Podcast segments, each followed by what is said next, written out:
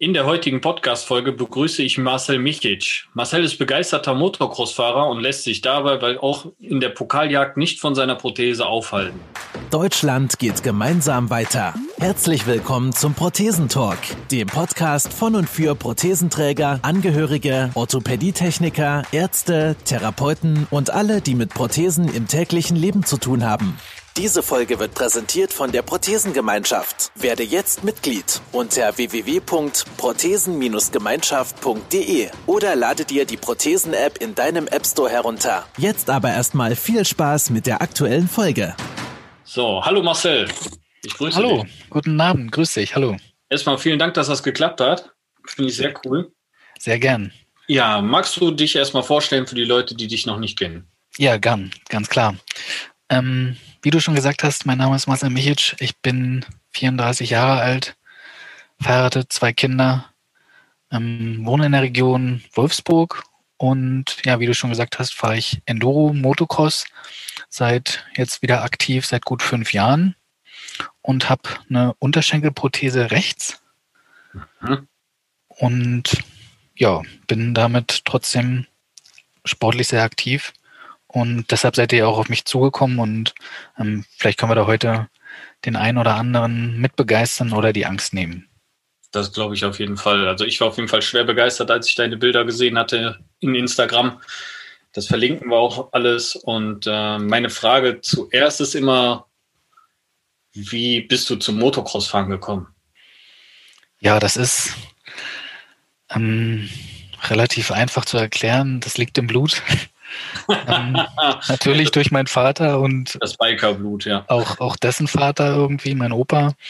Ähm, ich bin, ja, habe so mit fünf, sechs angefangen auf einer kleinen alten äh, S50 Simson das Schalten gelernt und dann, ja, damit habe ich quasi so das, die ersten Berührungspunkte gehabt mit dem Motorrad und ähm, bin dabei dann auch geblieben, ja.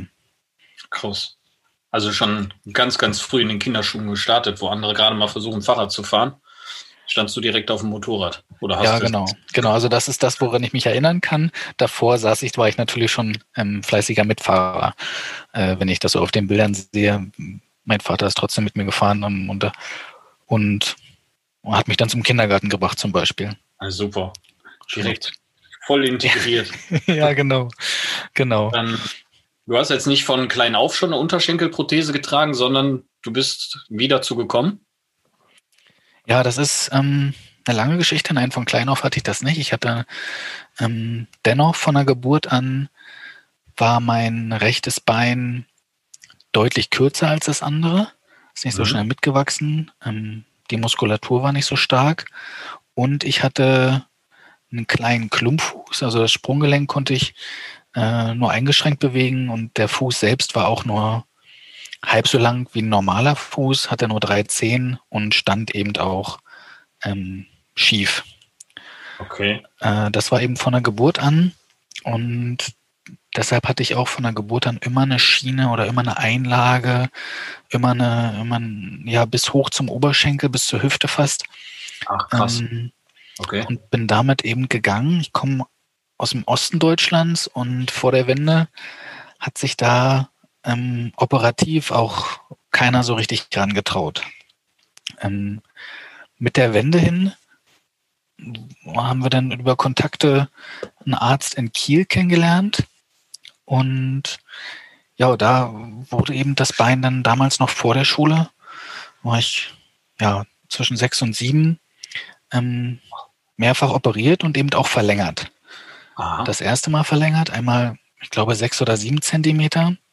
Ich weiß nicht, ob du das gesehen hast. Das ist so ein Fixateur, nennt sich das extern. Da ja. wird eben das Bein ähm, unterm Knie und überm Knöchel fixiert und in der Mitte gebrochen. Und dann irgendwann ein Viertelmillimeter pro Tag auseinandergezogen mit einem 13er Maul, okay. den du dann so an die Hand kriegst. Das haben du und deine Eltern dann selbst gemanagt? Nee, das erste Mal, also ich, insgesamt wurde das zweimal operiert oder zweimal verlängert, mehrfach operiert. Ja. Ähm, das erste Mal blieb ich die ganze Zeit im Krankenhaus. Ähm, das war ein gutes halbes Jahr in Kiel. Und bis man dann eben bis dieses, bis, bis diese sieben Zentimeter eben wieder zusammenwachsen und man ohne Gehhilfen gehen kann, dauert das ein gutes Jahr.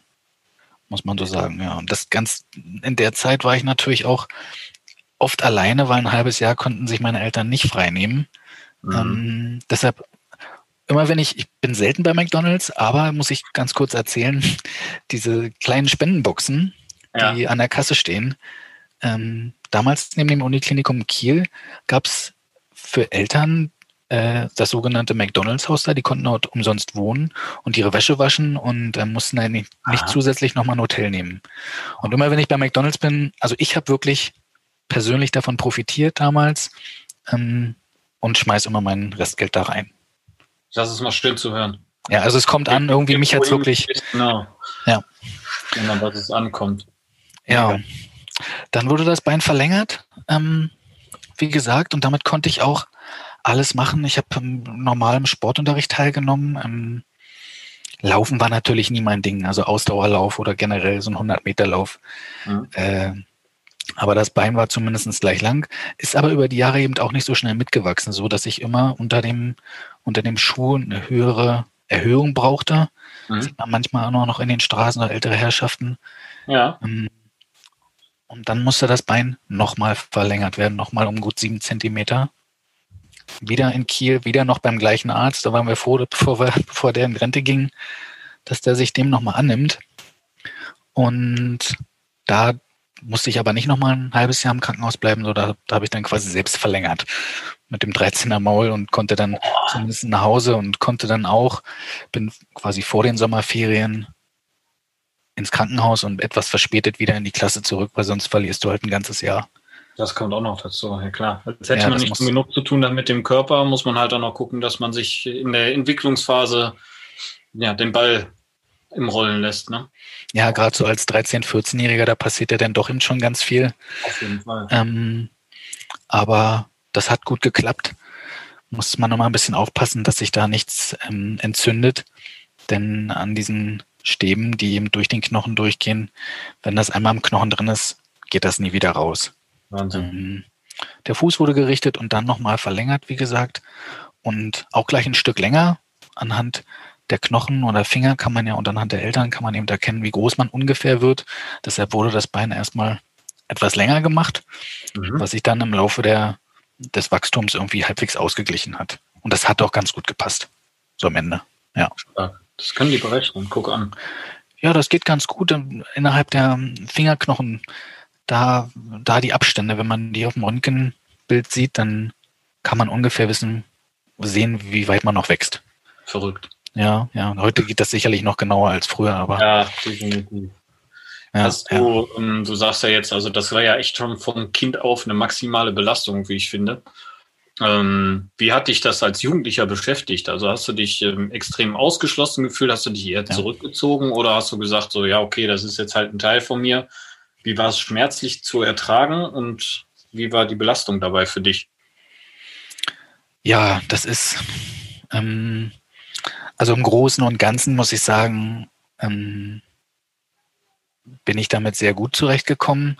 Natürlich, ähm, auch als kleiner Junge oder Jugendlicher sitzt man irgendwann auf dem Bett und denkt sich, warum ich? Also solche mhm. Gedanken hat man natürlich auch.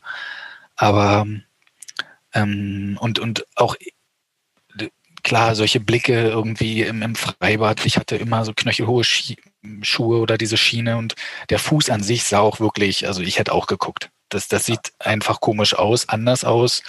Und ähm, aber irgendwann, glaube ich, sieht man das auch nicht mehr. Und wenn man ein, ein halbwegs starkes Umfeld hat und auch durch die Eltern so geprägt ist, ähm, dann hatte ich damit weniger Probleme. Ja. Und äh, ja, ich konnte auch, ähm, ich wurde immer ermutigt mitzumachen, das was geht. Also nicht, ich wollte auch nicht irgendwie geschont werden oder, oder immer gesagt, ich mache das, solange ich kann oder bis es halt wirklich schmerzt. Ähm, und ich konnte auch alles machen. Also mir fiel eigentlich nichts ein. Ich bin auch mit dem, mit diesem verkrüppelten Bein, ich habe Basketball gespielt, aktiv im, im Verein, bin Snowboard gefahren, ähm, war beim Karate, normal das Schulsport eben und war Fußball, Fußball gespielt. Da ist nur ab und zu der Fuß, der, der Schuh weggeflogen, weil der, weil der, äh, der Fuß an sich natürlich viel kleiner war und irgendwie, mhm. komme ich näher nochmal kurz drauf, Ähm, von daher bin ich da ganz gut klargekommen. Und ich glaube auch, das war ein großer Vorteil für mich jetzt nach dem, nach der Amputation, dass es für mich die Prothese eigentlich nicht viel Neues ist. Ich ziehe die morgens an und abends aus, genau wie früher. Ich meine Schiene hatte, die, die, da war eben vorher noch ein Teil mit dran und der ist jetzt halt ein bisschen kürzer. Und deshalb, glaube ich, war ich davon eben von der Geburt an dran gewöhnt, anders als vielleicht ein komplett gesunder Mensch, der durch ein traumatisches Erlebnis dann den, das Körperteil verliert. Ja, das klingt ja. auf jeden Fall schon mal nach einer ordentlichen Portion Selbstbewusstsein deinem Ganzen. Gut. Ja, danke. Muss man, muss man irgendwie sich auch ein Fell aufbauen und ähm, ich glaube, ja, ja, es ist. Ohne dem geht's nicht und ähm, wir wissen, glaube ich, alle auch, äh, dass Kinder und Jugendliche auch unbewusst äh, ziemlich gemeine Menschen sein können. Ja. Und da bin ich immer ganz froh, wenn der Gegenüber es schafft, sich dem nichts anzunehmen und dann wirklich da drüber steht oder wie du halt selbstbewusst einfach weitergehen ja. kann oder das mittlerweile komplett in, oder in der Zeit komplett wegignorieren kann. Ja, ja, ja wie gesagt, das war nicht immer so. Es gab auf jeden Fall auch schwache Momente, ähm, das will ich gar nicht sagen. Und aber wenn da eben die Eltern oder Freundin irgendwie unterstützen kann, dann ähm, und im Endeffekt, ja, hatte ich da, glaube ich, auch ein sehr gutes Umfeld in der, in der Schule und in, in der Klasse. Ja. ja. ja. Und wie bist du jetzt final dann? Du hast in der Zeit, also du wurdest dann quasi gerichtet und gestreckt Mhm, ja. Und, und bin gewachsen und geda bin gedeiht. Ja, ähm, ja habe dann die, die darauffolgenden Jahre soweit alles mitmachen können. Ich hatte immer so Probleme mit langem Gehen oder, oder wie gesagt im Sport. Ähm, und ja, bin zwischendurch, habe ich ja erzählt, auch früh angefangen mit dem Motorradfahren und irgendwann so mit, mit 14, 15, möchte ich mich meinen zu erinnern, hat mein Vater dann äh, sein Motorrad verkauft. Mhm. Er ist ein bisschen, wollte auch, glaube ich, einfach ein bisschen mehr Ausdauer trainieren. Eben der Sport ist sehr anstrengend und das Endurance, Enduro-Sport ist eben Ausdauersport und äh, ist da aufs Fahrrad gestiegen und im Endeffekt auch drauf geblieben. Okay. Hat dann alles verkauft und da war ich ziemlich geknickt, muss ich sagen. Also für mich war das klar, ich werde das erben. Das ist eigentlich mein Motorrad und ich weiß gar nicht, warum der das jetzt verkauft. Nein, na klar. Und dann ist der Aber als Schüler so drauf gefreut ja. hat, genau als Schüler ein unerreichbares Ziel, sich mal so ein Motorrad zuzusetzen. Ja, natürlich. Motorrad, Garage, alles, was dazu gehört, ein Helm und so, das war irgendwie auf ich sag mal, überspitzt von heute auf morgen alles weg und da ist, boah, das war, das war für mich schon irgendwie scheiße. Trotzdem hast du dran festgehalten. Harter Hund. ja, dann, wie war das denn? Dann hatte ich irgendwann, genau, dann wurde ich 18, habe dann einen Führerschein gemacht, natürlich gleich beides mit, also Auto und Motorrad. Ja. Ging auch mit den Beinen, auch keine Probleme. Ähm, und habe mir dann ab und zu ganz selten ähm, mal ein Motorrad ausgeliehen von einem Kumpel. Okay. Ähm, ich weiß nicht, so ein, zwei Mal im Jahr eigentlich nur des Fahrens willen. Das war eine alte MZ, ETZ 250. Ähm, vielleicht kennt ihr noch einer. Also fast eigentlich ein Oldtimer. Mhm. Und ja, mit der bin ich gefahren und, und ähm, habe mir die ausgeliehen zum Himmelfahrt, Herrentag. Und es hat eigentlich schon so zwei, drei Tage durchgenieselt geregnet, aber ich dachte, Mensch, als alter Motocrosser und Enduro-Fahrer, äh, du bist ja nicht aus Zucker, Marcel, und die Karre Nein, steht jetzt genau. da schon auf dem Hof. Also äh, fährst jetzt hier so ein kleines Ründchen, 20, 30 Kilometer einfach nur, weil du sie gerade hast. Und heute Abend wirst eh gefeiert mit den, mit den Freunden. Also warum warten? Ja. Und habe mich aufs Motorrad gesetzt und auch mit einem geliehenen Helm und alles und bin dann da bei uns zu Hause in der Region in der Prignitz, wollte ich eine kleine Runde drehen. Und ja, im Endeffekt ähm, hatte ich ein, war ich 110 Prozent schuld an dem Unfall. Ich bin mit einem Auto zusammen kollidiert. Ähm, kann man sich so vorstellen, es war eine T-Kreuzung, mhm. die äh, als weiterführende Straße eine Art Feldweg hatte. Und die Straße ist sehr bewachsen, sehr grün, also und, und die Wolken waren dunkel, schwarz, halt gerade geregnet, kurz vorm Gewitter. Und ich hatte auch noch ein dunkles Visier auf, damit habe ich auf, auf der Crossstrecke hat man das ja nicht. Für mich ja. war das ein Helm in Helm. Ich habe da auch gar nicht drauf geachtet. Es war halt, wie gesagt, der, die Lichtverhältnisse waren sehr schlecht, dunkel und, und diese T-Kreuzung und ähm, es ist nicht so, dass ich die Strecke nicht kannte. Eigentlich war das, ich will nicht sagen vor der Haustür, aber da bin mhm. ich schon öfter mal lang gefahren. Und ja, guck nach vorne auf die Kreuzung und denk, Mensch, das ist da locker 200 Meter Platz. Und guck auf den Tacho und da, also ich glaube, das ist eine 70-Zone und vielleicht hatte ich 70 oder 80 drauf. Also für Motorradfahrer jetzt nicht unbedingt. Für die Witterungsverhältnisse vielleicht etwas zu schnell, aber. Aber ich gerade sagen, ich meine, sonst Motorradfahrer, wenn man die so sieht oder hört, dann ja. Und gucke auf jeden Fall nach vorne und habe mich so erschrocken und gesagt, Mensch, was macht die Kreuzung hier schon? Ich habe mich komplett verschätzt. Die Straße hat auch so eine Wölbung und durch dieses, durch diesen Feldweg geradeaus weiter war das quasi wie das Licht am Ende des Tunnels, muss man so sagen. Und ja, dann äh, ich mir überlegt, was, also ich habe Bremse hinten komplett blockiert und habe schon so ein leichtes Schlingern gemerkt und dachte mir, Mensch, was machst du jetzt? Ne? Also entweder du Möglichkeit eins, du, du, du bremst vorne so stark, dass du das Vorderrad wegrutscht und du darüber schlitterst. Mhm. Ähm, da das aber Herrentag war und irgendwie sowieso keiner auf der Straße, die waren alle, ich habe das ganz, die ganze Zeit davor drei Autos gesehen. Und es ist ja auch nicht dein Motorrad. Warum willst du jetzt ein fremdes Motorrad kaputt machen, einfach nur, um da zum Stehen zu kommen? Ja, oder du, du, du hebst dich aus dem Sattel als alter Crosser und, und fährst da, bremst natürlich weiterhin, aber du machst den Sprung geradeaus weiter auf den Feldweg drauf. Ja, und ich habe mich für die Methode entschieden ähm, und war auch eigentlich fast über der Kreuzung rüber. Und in dem Moment sehe ich irgendwie noch so ein silbernes Etwas rechts von mir. Und äh, ja, ich konnte nicht mal mehr den kleinen Finger bewegen, das ging so schnell. Ähm, und bin dann mit dem Auto, das Auto ist quasi in mich reingefahren. Er hatte Vorfahrt. Ja. Da ist auch, ich bin mir jetzt nicht sicher, auch eine 70 oder 80 Zone, die er sicherlich auch drauf hatte. Ähm, und dann war es kurz dunkel, hellgrün, schwarz eigentlich, so dieses äh, Wolken und das Gebüsch hat sich vermischt. Und ich bin dann kurz danach im, im Gebüsch wieder aufgewacht. Ähm, die Beine, also ich lag in so einem Graben, muss ich sagen. Äh, die Beine lagen nach oben und ähm, äh, also äh, ja, den Graben nach oben, Kopf nach unten. Und das Problem war eigentlich, dass sie mich gar nicht so gefunden haben, so schnell, weil das so extrem bewachsen war, also so richtig dichtes Buschwerk. Und ja, das Auto, ich war quasi mit dem Vorderrad schon auf dem Feldweg und ja. er hat mich so getroffen zwischen, ja, also zwischen Emblem und rechtem Scheinwerfer mhm. am Auto und bei mir war es quasi Fußraste und Hinterrad, so eine Art. Mhm. Und also die Fußraste quasi hat mich noch. Quasi weggewirbelt. Ja. Eigentlich ja ganz gut, wenn man überlegt, wenn du, wenn er dich mit der vollen Breitseite erwischt, knallst du mit dem Hals an die Dachkante. Also schiebt dich voll weg, da bist du eigentlich fast tot oder querschnittsgelähmt. Ja. Und noch ein bisschen später wäre ich ihm entweder in die Tür reingefahren und dann knallst du auch mit dem Kopf aufs Dach und hast einen Genickbruch. Ähm, Jetzt wollen wir aber keine Angst ja. vor Motorrad. Nein, nein, nein, das nicht mehr. Das, genau.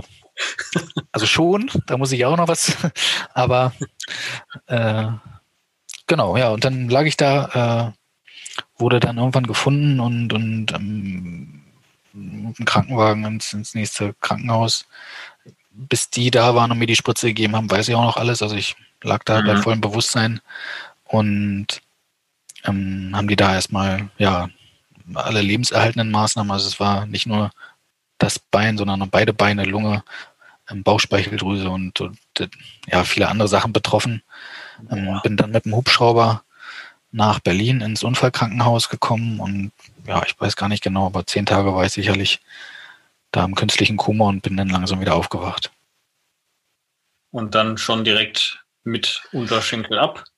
Ja, also das ist ja so, ähm, diese Aufwachphase dauert mehrere Tage und es ist nicht so, dass wenn man aufwacht und man wieder völlig bei, bei einem ist, dann auf einmal jemand noch zu dir kommen muss und sagen muss, was passiert ist. Denn in dieser Aufwachphase reden ja die Ärzte und, und Verwandten und Eltern mit dir schon, was passiert ist. Und das hat man dann irgendwie schon so mitbekommen und, und weiß es schon. Also sowas bei mir. Ja, okay. Mir musste keiner mehr sagen, was passiert ist, als ich wieder klar sehen konnte, sondern ich wusste alles.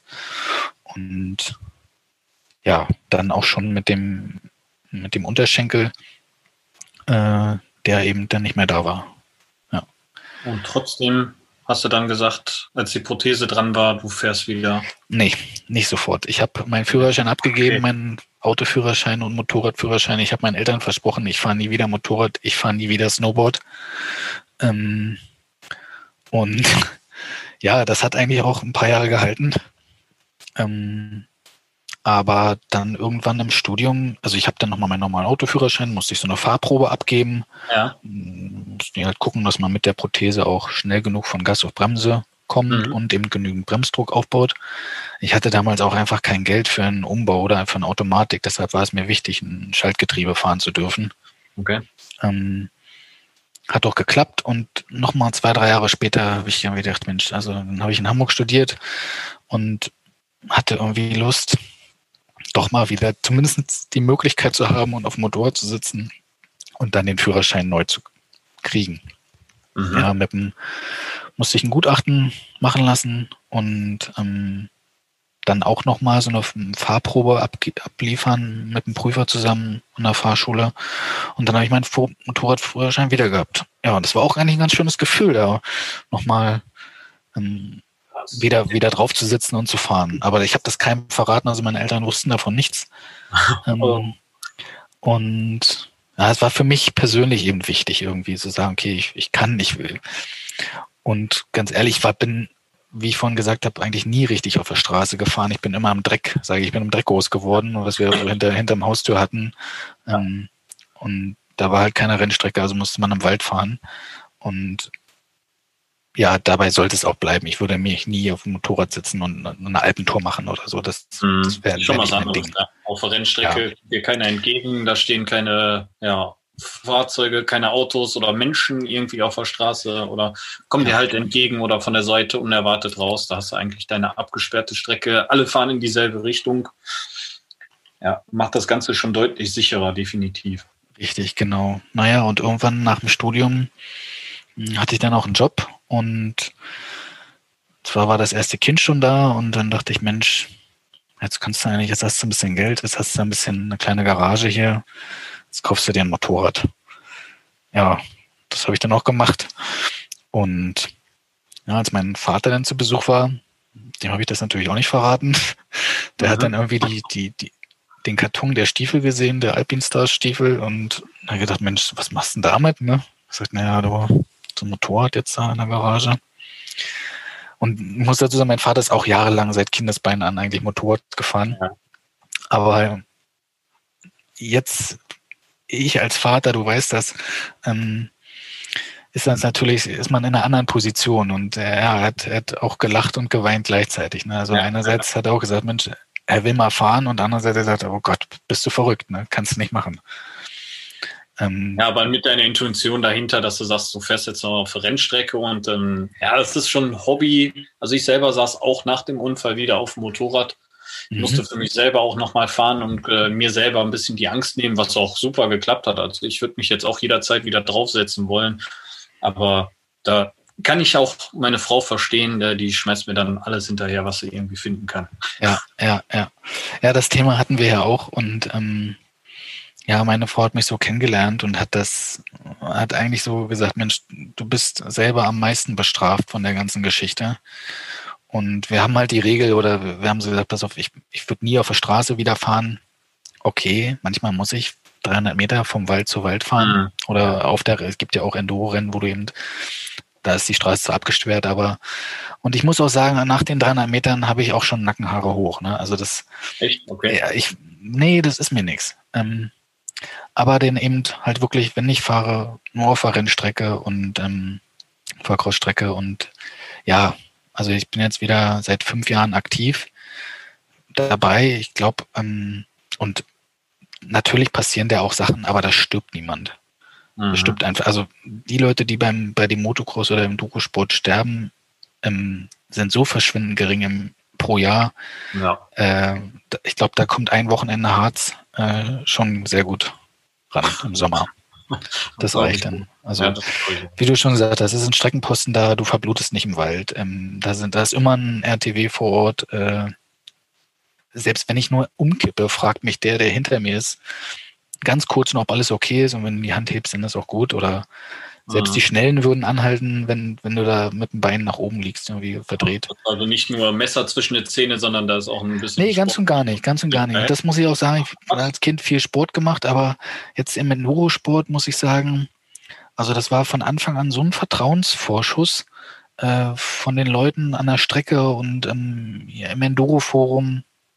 Äh, das ist unglaublich. Also das ist wirklich, ähm, selbst bei den Rennen, also nicht nur im Fahrerlager, wo wenn dir halt mhm. der Hebel abbricht, dass du sagst, hier Mensch, was ist mein Hebel? Und da fragt auch keiner danach, was du, ähm, was er dafür kriegt. Oder du bringst einfach nächstes Mal einen neuen Hebel mit.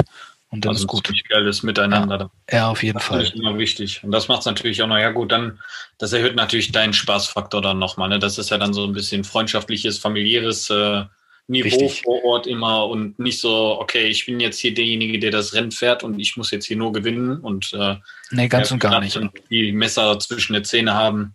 Auch bei den ganz schnellen ähm, Leuten, die sind immer nach dem Rennen auch oder davor zum Smalltalk bereit, irgendwie ein bisschen quatschen. Hey, wie, was hast du eingestellt? Wie ist dein Luft? Weiß ich nicht. Ähm, das ist echt super locker ja. und ähm, man hilft sich wirklich gegenseitig extrem und auch die Leute hier im Umfeld, also im Enduro-Stammtisch hier Wolfsburg, wir sind, das sind Freunde geworden. Ne? Wir feiern zusammen Geburtstag, ähm, zurzeit natürlich nicht, aber äh, wir ja. sind, wir sind Freunde geworden, einfach durch den Sport auch. Finde ich super. Cool. Aber du bist jetzt auch nicht nur irgendwie dabei, sage ich jetzt mal, dass du Hauptsache mitfährst, sondern deine Pokalsammlung, die ich so bei Instagram gesehen habe, die war schon nicht ohne, fand ich. Ja, danke. Ich probiere natürlich, also die ersten Zeit habe ich, war ich halt, wollte ich erstmal das Fahren wieder lernen und dachte natürlich auch so, dass ich, Mensch, du bist als Kind gefahren und jetzt kannst du immer noch und naja, Pustekuchen, das ist nichts. Ne? Ähm, mhm. Natürlich muss man sich wieder reinfuchsen. Ähm, und ich kann mich an mein erstes Rennen erinnern. Das waren vier Stunden Rennen bei Magdeburg. Und da habe ich noch, man musste in vier Stunden acht Runden schaffen. Und da habe ich zu meinem Kumpel noch gesagt, Mensch, was ist, wenn ich mehr schaffe? Ne? äh, äh, und ich sagte, ich bin nach, nach, ja, ich bin nach vier Stunden und sieben Runden von dem Bock gefallen und ich konnte keinen geraden Satz mehr sprechen, weil ich einfach nur K.O. war.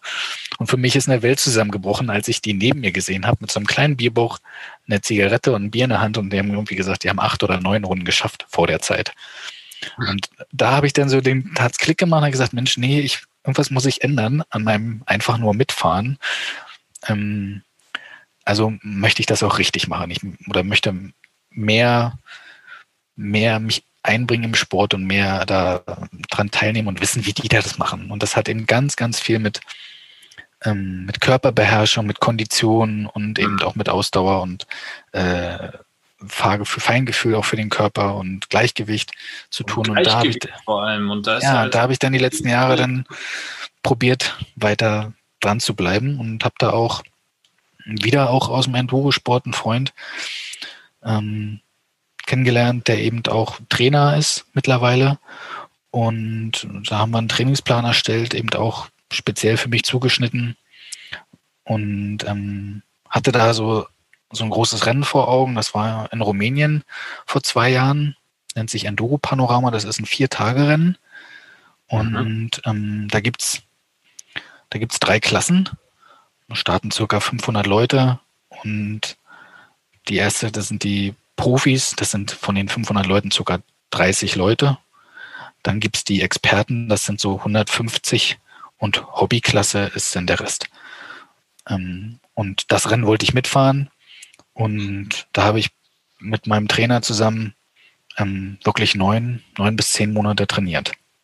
Stark. Und also viel Ausdauer, Gleichgewicht, auch mit der Koordination irgendwie direkt nach dem Training, nach dem, nach dem Hochleistungspulstraining irgendwie dann Sachen sortieren auf einer, auf einer Tafel oder nochmal schnell balancieren und, und, das hat mir ungemein geholfen.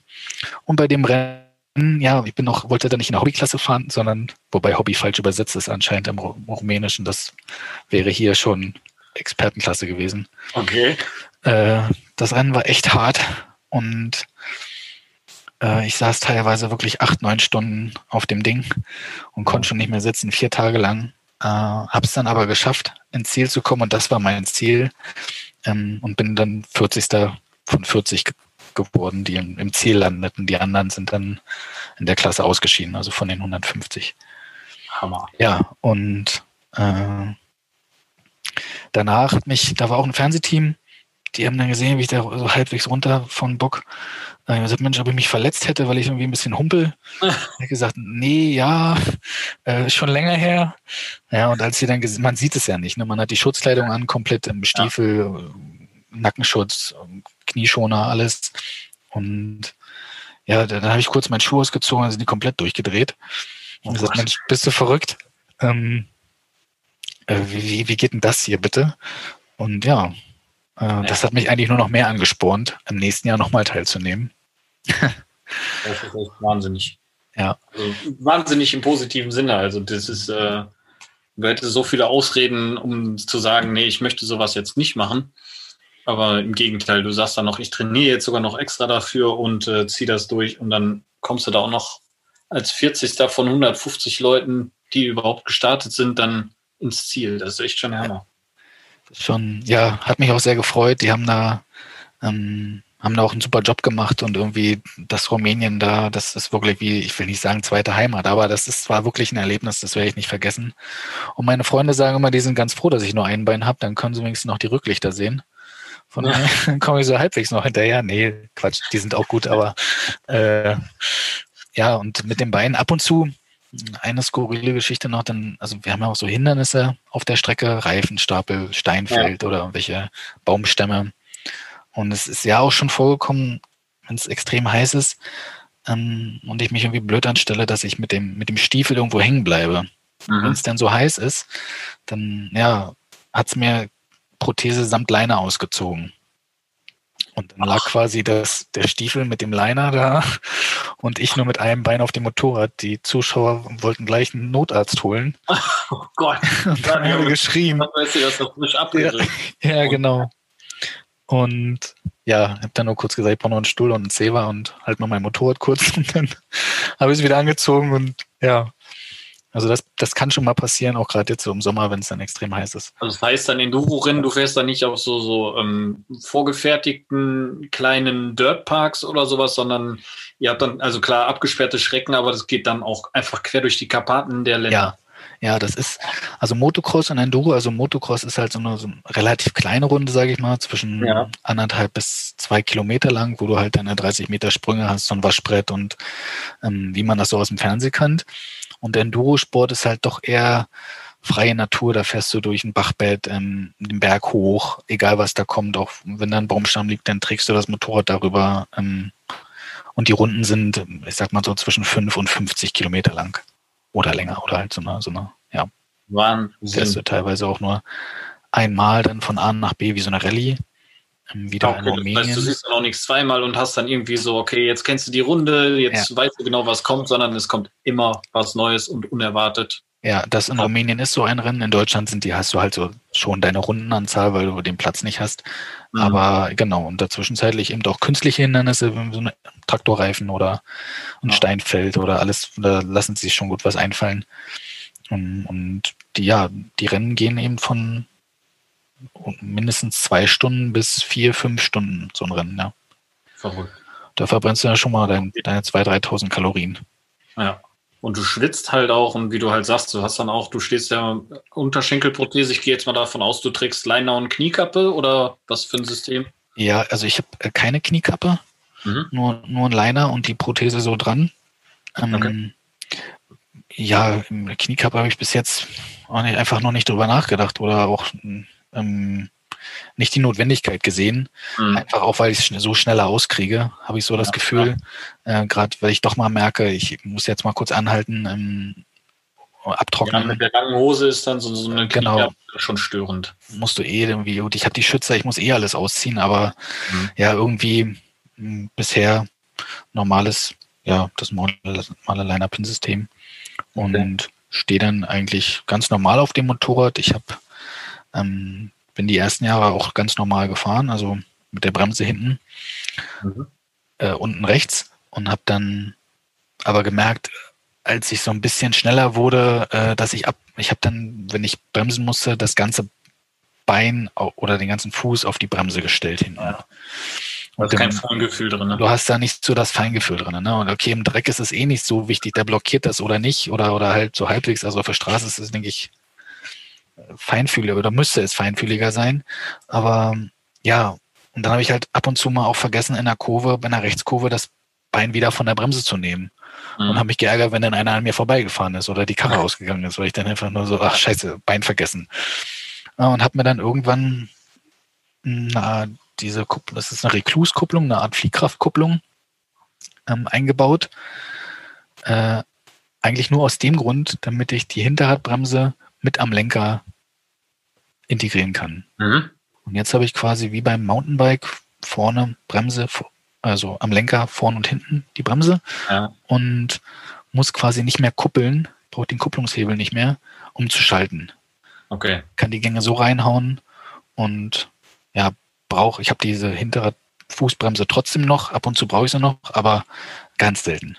Ja. Und das ist auch der einzige große Umbau, den ich an dem Motorrad. Das wäre jetzt meine nächste Frage gewesen. Also du hast jetzt so fußrastentechnisch irgendwie Haltesystem oder sowas hast du nicht. Entweder stehst Nein. du drauf oder stehst nicht drauf. Genau, richtig. Ich muss auch, du, du musst das Bein runtersetzen in der Kurve, du musst dich irgendwie abstützen können ja, ähm, am Hang äh, bei Steinen. Natürlich ist mein Bein rechts nicht so stark wie das andere, aber äh, ab und zu hilft es dann trotzdem einfach, um mal nicht umzukippen. Also ich ja. muss schnell hoch und runter kommen. Ja. Absolute Wahnsinnssache. Also vier Stunden. Ich habe jetzt, ich habe mich dann falsch im Vorfeld ein bisschen informiert. Ich hatte halt so ein bisschen mehr Motocross auf dem Schirm als Enduro. Das finde ich schon ziemlich. Motocross, heftig. die fahren im Vergleich, glaube ich, 20 Minuten und eine Runde oder drei Runden oder wieso. Ja. Äh, und, ja, die sind auch harte Hunde, aber ich sag mal, Enduro-Fahrer sind eigentlich die. Die härteren, ja. Also ich finde es auf jeden Fall. Klar klingend auf jeden Fall. Natürlich hat jeder, jeder Sport, das ist wie Rennradfahren und Mountainbikefahren. Ja. Da sagt auch jeder, hat den härteren Sport gewählt. Aber letzten Endes, ich meine, der Spaßfaktor zählt dabei und also wie gesagt, vier Stunden Motorradfahren, so eine Motorradtour oder eine Fahrradtour von vier Stunden, die erschöpft einen schon. Ja, und du fährst dann wirklich auf Zeit, auf Sicht mit irgendwelchen Hindernissen musst dein Motorrad zwischendurch tragen und das als Unterschenkel amputierter, das finde ich schon echt. Ich finde es sehr, sehr, sehr respektabel, sehr beeindruckend. Und wie gesagt, du hast dann halt auch noch deine Pokale dabei. Das heißt, du fährst da nicht zum Zeitvertreib mit, sondern du fährst auch noch recht erfolgreich dabei. Ja, mittlerweile das letzte Jahr war wirklich, also 2019 war mein bestes Jahr. Irgendwie, das hat sich wirklich stetig weiterentwickelt. Die beste Platzierung habe ich, war ein zweiter Platz bisher ähm, in Hannover und das war auch so ein, ah, da stand ich so am Start mit 100 Mann in einer Reihe, so ein Massenstart war das und ich hatte keine Lust, ne? Ich hatte keine Lust, weil ich wusste, oh Mann, jetzt drei Stunden, das drückst du dir da diese Energieriegel wieder rein, die sind total trocken. Oh. Ähm, und irgendwann hat er dann, ging der Start los und aber zack, in der ersten Kurve war ich irgendwie Vierter und dann habe ich gedacht, okay, jetzt habe ich Bock. Jetzt habe ich Bock, genau. Jetzt habe ich Bock. Ja, jetzt wird geballert. Jetzt wird geballert und dann ist der eine vor mir, hat sich noch hingelegt und dann war ich schon Dritter und dann gesagt, jetzt drei Stunden, komm, das hältst du jetzt ja, auch noch durch. Drei Stunden halten, das schaffst du schon. Kein Problem. Das schaffst du schon, ja. Und ja, leider 2020 war das jetzt ein bisschen schlecht. Ich fahre sonst mhm. noch in die Rennserie in Sachsen-Anhalt Enduro Cup mit und so ein paar ausgewählte Rennen aus anderen Rennserien. Wahnsinn. Ähm, Sachsen-Anhalt ist bei uns jetzt nicht allzu weit weg und ich habe auch keine Lust, immer so vier Stunden zum Rennen hinzufahren. Also gucke ich mir schon aus, was irgendwie halbwegs in der Nähe ist. Ähm, aber das ist das meiste davon ist dieses Jahr ausgefallen. Aber da, wo ich mitfahren konnte, da habe ich auch ja irgendwie einen, einen, Platz belegt. Ich sag mal, bis zum fünften oder sechsten Platz habe ich da immer abräumen können und das freut mich natürlich, dass ich da nicht in so ein Leistungsloch sehr, eine sehr großartige Trainingsstrecke hier oder so. Eigentlich war früher immer das Rennen war mein Training. Ne? Also dafür sind die Rennen einfach zu selten und die Strecken zu weit weg. Ja. Das war aber nicht der einzige Sport, den du bis jetzt machst. Also du hast ja auch nochmal einen kleinen Ausflug in die Snowboard-Szene gemacht. Hattest du gerade schon kurz angerissen ja. und das auch paralympisch wiedergefunden. Ja, genau. Ich hatte halt lange überlegt, Mensch, Marcel, ähm, du bist sportlich, aber was kannst du irgendwie machen, um, um da nochmal irgendwie eine weitere, ein weiteres Publikum mitzubegeistern? Mhm. Und ja, ich habe gesagt, ich bin Motorradfahren, ist klar, ist nicht paralympisch leider. Ähm, vielleicht wird es ja nochmal Enduro-Sportmäßig. Aber ähm, ja, da, da ging für mich so aus den Interessenbereichen ging es eigentlich nur entweder um, um Radsport. Mm, und ja, da ist auch klar, dass das ein, hartes, hartes Brett ist. Die Jungs sind ja wirklich nur auf dem Sattel und trainieren. Das war für mich eigentlich zu zeitintensiv. Ähm, und dann bin ich irgendwie auf das Snowboardfahren gekommen und habe erstaunlicherweise festgestellt, dass es in Deutschland bis vor ein paar Monaten gar kein paralympisches Snowboard-Team gab. Ähm, da hat sich über verschiedene Foren und einen deutschen Behindertensportbund hat sich dann so eine, so eine WhatsApp-Gruppe zusammengefunden. Ja. Ähm, mit einem Orthopädie-Mechaniker, der gleichzeitig auch Snowboardlehrer ist, der André Stützer. Und ähm, ja, da sind wir in Kontakt getreten und er hat da hauptsächlich mit mitgewirkt, dass, dass da halt auch mal Gelder freigemacht werden vom Behindertensportbund. Ich meine, wenn eine neue Sparte aufgemacht wird, heißt es immer von anderen Sparten, also Eishockey oder wie sie alle heißen, muss was abgekürzt werden, eben um da mhm. die zu. Das war nicht ganz so einfach, das hat auch ziemlich lang gedauert. Aber ähm, das Team stand dann irgendwann und äh, ja, da war ich auch habe ich mich auch mit dran probiert, weil ich eben vor dem Unfall auch Snowboard gefahren bin und bin da auch äh, ein oder zwei, das hört sich jetzt hoch an, aber Weltcup- und Europacup-Läufe mitgefahren. Darunter gibt's eigentlich nicht viel. Deswegen fährt man dann eben sofort einen Weltcup mit, mit, aus, ja. mit Konkurrenten eben aus der ganzen Welt, das stimmt schon. Ähm, ja, aber leider ist das für mich die Trainingsbedingungen. Ich komme aus dem, wie gesagt, Mitteldeutschland, Norddeutschland und ähm, einfach mal zum Training acht Stunden hinfahren, äh, das war ist zu, zu zeitaufwendig und da hätte ich einen zu großen Trainingsrückstand aufholen müssen. Mhm. Ähm, da gab es noch zwei, drei andere Jungs, die auch gut dabei sind. Und das Team gibt's immer noch, falls sich da jetzt irgendwer angesprochen fühlt oder aus dem Süden kommt und sagt, Mensch, ich bin eigentlich der Snowboardfahrer schlechthin, ähm, auch mit, mit einem Bein oder einer anderen ähm, oder auch nur mit einem Arm, da gibt's ja verschiedene Klassen. Ähm, ja. Und, vielleicht äh, mal noch eine Podcast-Idee. Ja, also die Jungs, ich kann da gerne den Kontakt herstellen, ähm, sind da auch immer, immer bereit und, und das Team wächst eben. Und ja. das ist, eine, ist eine tolle Geschichte, auch gerade weil das noch so ein junger, so ein junger Sport ist in Deutschland ja. gesehen.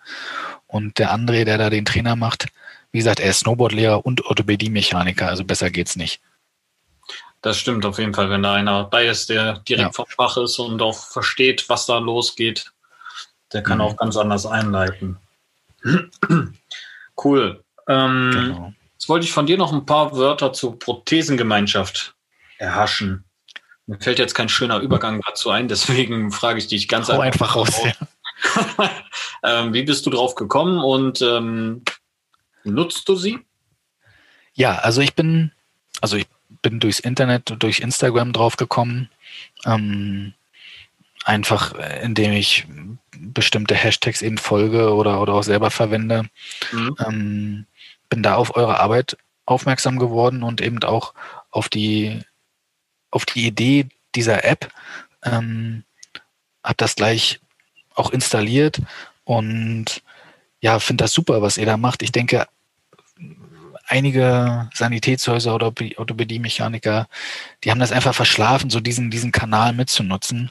Ähm, denn viele sind eben, das Internet ist nun mal jetzt in der Hosentasche. Und ähm, das ist ein guter Satz, ja. Das Internet ist in der Hosentasche. Ja, das verstehe ich genau. immer nicht bei so jungen Leuten, die dann sagen, ich weiß nicht, wie das geht. Und ich denke, Mensch, komm, ich musste, erstmal hatten wir früher kein Internet und dann musste ich das mit so einem 56k Modem hochfahren und konnte nebenbei nicht telefonieren und du hast jetzt die ganze Welt in deiner Hosentasche. Das ist einfach so. Ja, der Hintergrund der Prothesengemeinschaft ist ja genau dieses Loch auch zu schließen und auch für alle Sanitätshäuser und Techniker unabhängig. Und äh, ich meine, ja. wir sind auch nicht im, ähm, im selben Sanitätshaus und deswegen geht es da um ein Netzwerk, sage ich jetzt mal ganz groß. Ne? Richtig, ja, das ist super wichtig, ja. ja. Auch unter so. Sportlern, so wie du halt sagst, dass man da jetzt vielleicht auch mal nachguckt. Und wenn ihr das Leute hören, die Snowboard-affin sind und vielleicht Interesse an so einem ähm, Training einfach mal haben, dann kann man darüber zum Beispiel schon mal einen Kontakt herstellen, die Gruppe erweitern und das ist ja was, wo ich sage, dafür muss man das Internet halt heutzutage vorwiegend nutzen. Genau, genau. Gerade so eine Community, irgendwelche Fragen. Ich kann mich dran erinnern, als ich ähm, dann im Krankenhaus lag, ich hatte tausend Fragen und irgendwie kannst du deine Eltern, du kannst ja nicht kaum einen fragen, außer den vielleicht den Orthopädie-Mechaniker, der meistens selbst zwei Beine hat. Ja. Ähm, in meinem Fall Beine. Äh, und hätte mir das gewünscht, hätte ich die Möglichkeit gehabt damals. Und ähm, ich sehe das nur als Vorteil, es kann, kann nur besser werden und äh, kann Ängste nehmen und vielleicht bei den einen oder anderen Problemen einfach mal äh, um Rat zu fragen, das hilft immer. Ja, da bin ich auch der gleichen Meinung. Mir hat es auch schon sehr geholfen, deswegen unterstütze ich das auch so gerne und hoffe, dass das Ding noch richtig weiter wächst. Ich freue mich auf jeden Fall, dass wir uns darüber jetzt kennengelernt haben und dieses mega coole Gespräch hatten. Vielen Dank, dass du uns an deinem Leben teilhaben lässt. Und ich freue mich auf die nächsten Pokale und Rennberichte von dir. Auf jeden Fall. Ich habe auch zu danken. Ich danke dir für die, für die Gelegenheit, hier mich und den Sport vorzustellen. Ähm, ich, ja, falls da irgendwer weiteres Interesse hat, meldet euch einfach. Ähm, oh, auch beim Snowboardfahren. Verlinkt das einfach. Ja. Ähm, und ja, habt keine Angst, geht raus, ähm, macht was geht und was nicht geht, ist auch nicht so wild. Aber ähm, im Endeffekt man hat, also in meinem Fall, ich rede jetzt nur, ich habe irgendwie ein Bein verloren, aber nicht mein Leben, weißt du? Perfekt, weiter. Genau so ist es. Marcel, ich danke dir. Dankeschön, bis bald, bleib gesund. Vielen Dank, dass du wieder mit dabei warst. Die Folge wurde präsentiert von der Prothesengemeinschaft. Bewerte diesen Podcast und empfehle ihn deinen Freunden und Bekannten. Aber schalte vor allem auch nächste Woche wieder ein zu einer neuen Folge des Prothesentalks.